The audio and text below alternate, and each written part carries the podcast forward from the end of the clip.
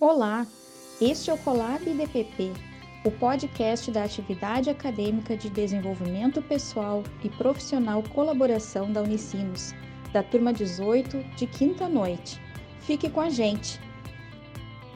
Oi, eu sou a Gabriela. Oi, eu sou a Caroline. Oi, eu sou a Candy. Oi, eu sou o Henrique.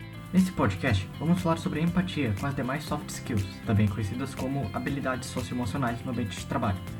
E, para isso, vamos começar com a psicóloga Roberta Medeiros, do Instituto de Câncer Infantil. A empatia é quase como uma hard skill no trabalho da psicóloga, sobretudo no meio hospitalar, mas também uma habilidade multidisciplinar. Como o profissional vê essa habilidade na relação entre os diversos profissionais do Instituto do Câncer Infantil, assim como na relação com pacientes familiares? Fiquem ligados! Roberta, conta um pouco da tua história como foi a tua formação, como tu chegou no Instituto do Câncer Infantil, né? Quanto tempo tu trabalha lá, se tu tem muitos pacientes? Bom, eu sou formada em pedagogia, né? Eu me formei faz bastante tempo em pedagogia e trabalhei bastante tempo na área, assim, sempre com, com crianças, sempre na educação infantil. Surgiu o interesse, assim, logo. Uh, eu me formei em 2003 na pedagogia e em 2011 que eu comecei a fazer a psicologia. Então, nesse tempo, eu fiquei trabalhando, né, com, com crianças pequenas, só que uh, eu comecei a sentir falta de estudar. E por muito assim, incentivo da minha sogra, que é psicóloga, e às vezes eu estudava com ela alguns temas, assim, e ela uh, fazia alguns cursos com ela, eu comecei a despertar esse meu interesse maior por estudar psicologia. E aí eu fui, fui buscar, né? Comecei a fazer a faculdade, comecei a estudar, apareceram os estágios. Um, a gente tinha vários estágios assim durante o curso, né? Alguns estágios de, não sei como é que é hoje, mas assim, de observação, que a gente só observava os locais. E algum um estágio que é o último do curso, que é o estágio obrigatório, em que eu teria que ficar um ano e meio em alguma instituição, algum local, né? E realmente fazer a prática, assim, os atendimentos clínicos, grupos, psicodiagnóstico, tudo aquilo que a gente aprende durante a faculdade. E eu queria ter a experiência numa área hospitalar. Poderia ter feito meu estágio né, no CRAS, mas eu queria muito a área hospitalar, porque eu já tinha feito alguns cursos durante a faculdade, assim, e fiz um estágio de observação no hospital de Cachoeirinha, e eu me interessei muito pela área. E eu busquei assim, né? Eu, eu comecei a ver alguns vídeos, eu vi na, na internet, assim, né? Nos, nas redes sociais, alguns vídeos do Instituto e me chamou a atenção. E aí eu entrei em contato. Como eu ainda não estava formada, né? E eu aceitei. Então eu fiquei fazendo meu estágio lá, tinha terminado meu estágio no CRAS e fiquei fazendo o estágio, o trabalho na pedagogia. E me formei, terminei o meu estágio e logo abriu uma vaga para psicologia. E aí eu fui convidada para, né, essa vaga, assim. E aí eu aceitei. E assim eu cheguei lá, através do meu estágio. Depois fiquei pela área da pedagogia e depois hoje estou pela psicologia. E o que é empatia para ti, como psicóloga? É difícil definir em palavras, mas eu acho que quando é, é muito sentir, tá? Então, assim, se eu fosse falar em palavras, o que todo mundo diz, né? Ah, eu até anotei aqui, fiz algumas anotações, tá? Que, um, que, a, que, a, empatia é a gente, mais clichê, né? Se colocar no lugar do outro, é, enfim, sentir pelo, com o outro, não pelo outro, que isso é muito importante. Mas eu acredito, assim, que a gente precisa, primeiro de tudo, uh, reconhecer que uh, o problema, a dor, o sofrimento, sei lá, o que for do outro é do outro e não é meu. No momento em que eu consigo compreender isso e reconhecer isso, eu já vou estar exercendo a empatia. A gente precisa sim, eu acredito que empatia, reconhecer as emoções do outro, uh, os pensamentos, validar isso, dar a importância para isso, sem julgamento, porque não é a minha dor, é a dor dele, então não, não tenho como eu julgar, mas eu estar presente, presente, com atenção plena, com escuta qualificada, naquele momento, isso é a empatia. E tem uma coisa também que eu acho muito legal assim de falar sobre empatia, que é a diferença da gente estar disponível e estar disposto. Porque quando a gente está disponível ali para o paciente, a gente, a gente pensa assim: ah, tá, se tu precisar de mim, tu me chama. Ah, se tu...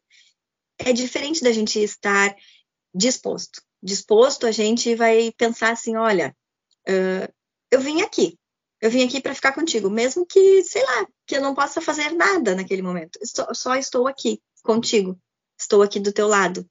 E às vezes, uma maioria das vezes, que o paciente precisa e quer é isso, porque a gente não vai sentir a dor do paciente. Eu, eu penso assim, né?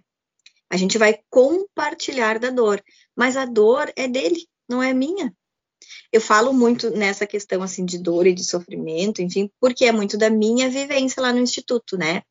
Então, quando eu, sei lá, quando eu vou atender um paciente que recebeu o diagnóstico de câncer ou uma mãe que infelizmente perdeu o filho, eu não posso dizer, ah, eu sei o que tu tá sentindo. Não sei.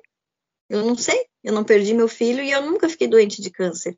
Então eu posso dizer, olha, é, eu estou aqui para te ajudar. E muitas vezes eu pergunto: o que, que eu posso fazer para te ajudar? Porque é o paciente que vai saber me dizer o que, que, que, que eu posso fazer muitas vezes. Como vê a aplicação dessa habilidade socioemocional no meio profissional em geral? Eu acredito, né, que não tem como, como a gente separar, assim, né? Tem que ser em tudo, né? Todos os meios.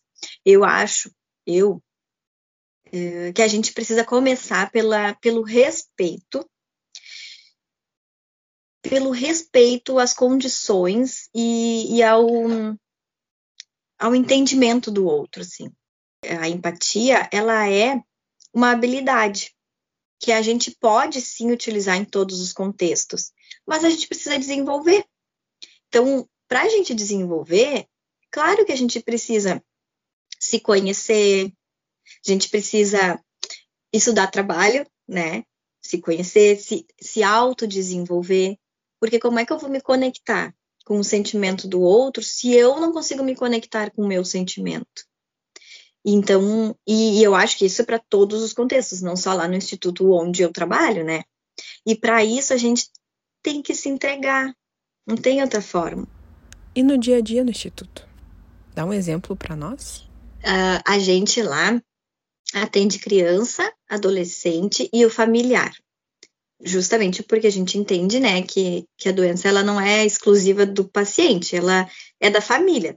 Então a gente tem sim que oferecer suporte para o familiar, para ele estar bem e poder, né, acompanhar, ser rede de apoio do paciente.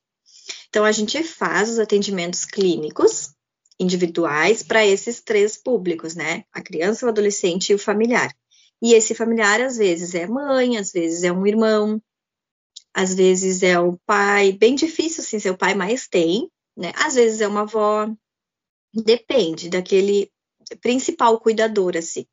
Fora os atendimentos, a gente tem grupos terapêuticos, então a gente tem três grupos. O grupo das mães, a gente chama, é cuidadores, né? Mas só vão as mulheres, porque os pais geralmente é a mãe mais que, né, que acompanha o filho. Então, esse grupo a gente vai até fazer um encontro amanhã, a gente vai fazer um piquenique. Grupo Mãos Dadas, ele se chama. O grupo dos adolescentes é, é adolescentes de 15 a 19 anos, mais ou menos, que participam. E o outro grupo, que é, se chama Coragem para Refletir, é de voluntários. Esses grupos, assim, o objetivo, né?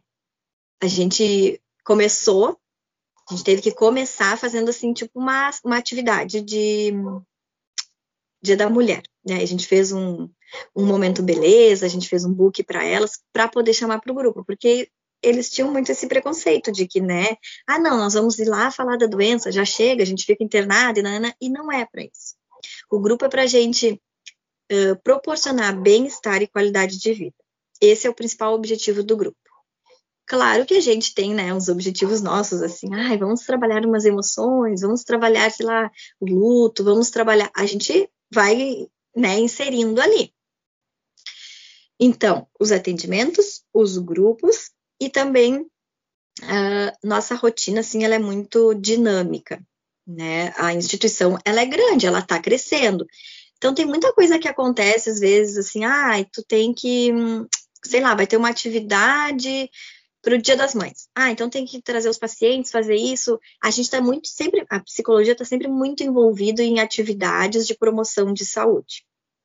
Então, com os outros setores da instituição, inclusive. Considerando que a empatia tem a ver com sentir com o outro e considerando o quanto é difícil enfrentar o câncer infantil, tu tem como nos contar assim aspectos gratificantes do teu trabalho? O que que te motiva a seguir? Ai, gratificante é porque quando assim, eu tenho a a consciência, a certeza, sei lá, de que eu pude fazer tudo que eu podia mesmo, sabe? E aí, isso às vezes vai para além de, por exemplo, o que está escrito, o que está determinado na tua função. Mas é tão gratificante quando tu faz alguma coisa que não está ali, né, descrito que tu tem que fazer, mas tu faz e o paciente, assim, aquela pessoa, ela sai com um sentimento, assim, de que foi atendida, de que foi preenchido, sabe? Isso para mim, nossa, é, é muito bom, é muito gratificante. Roberta, deixa uma mensagem final para nossa turma. Eu estava, quando estava estudando para fazer o meu, meu trabalho, uh, tem um livro, depois eu posso até falar, passar o nome, eu não peguei agora, mas é de um médico, e aí, no, no decorrer desse livro é uma frase, só que quando eu li aquela frase me marcou muito, que é assim, a dor do outro não é a minha dor, mas ela me dói. Porque eu acho que resume muito isso, assim, até da empatia e, e, da gente saber qual é o nosso lugar no, na vida do, do, paciente, enfim, né? Isso. E, é, e essa frase para mim me marcou muito, assim, porque é, é simples, é uma frase simples, mas para mim ela diz muita coisa, porque por mais que a dor não seja minha, ela me dói. Claro que ela me dói. Ali, né? Eu preciso Hum, saber, entender o que, que eu posso fazer pelo paciente, mas ela não é minha. Eu tenho que entender que ela não é minha e me separar dela quando eu precisar, né? Agora que vocês conhecem o trabalho da Roberta lá no Instituto do Câncer Infantil, a dica é começar a seguir o Instituto no Instagram, Facebook, porque nas redes sociais vocês ficam sabendo quando é que acontecem campanhas de doações, como a Corrida pela Vida e o Make Dia Feliz.